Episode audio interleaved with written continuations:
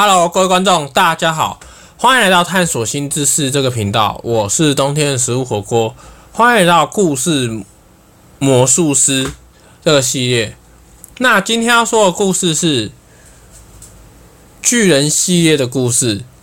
今天的故事是巨人被领养了。巨人的爸爸叫罗伯宇，巨人的妈妈叫吴丽云，而巨人小孩叫罗阳康。巨人从小就因为体型大的关系，时常跟同年龄层的小孩无法相处融洽。巨人父母从小就为了巨人小孩的生活费，工作到很晚，早上再带巨人去上课。以外，其余的时间都在工作或睡觉居多，让巨人变得内向。当然，巨人的父母也是巨人啊，因为巨人总是没有受到父母亲的照顾，变得脾气暴躁，让他跟同年龄的小孩无法相处。又因为体型的关系，跟别人不同，容易被排挤。但不幸的是，有一天，巨人的父母在工作时候因为工作的意外身亡了。后来，师长们与巨人的父母的同事帮忙巨人的小孩处理巨人父母的后事。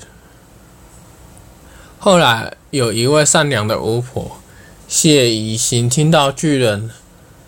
失去亲人后，后决定领养这位巨人，当做自己的小孩照顾。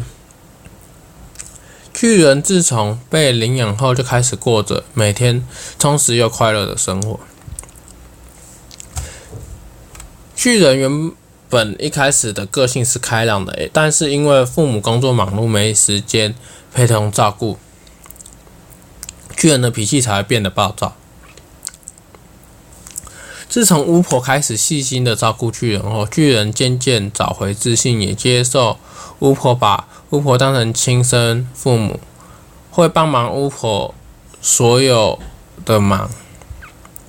巫婆一开始先教导巨人做人基本的道理与礼貌，让巨人能够与朋友或跟师长正确的相处。巨人的状态渐渐比较好转后，巫婆才要巨人开始探索自己所喜欢的事物。巨人在巫婆细心的教导后，渐渐变得开朗，不再因为同才与师长相处的问题而造成他许多的困扰。那今天的故事到这边结束，我是冬天的食物火锅。如果喜欢，可以订阅“探索新知识”这个频道。那这个系列是故事魔术师。那如果有喜欢，可以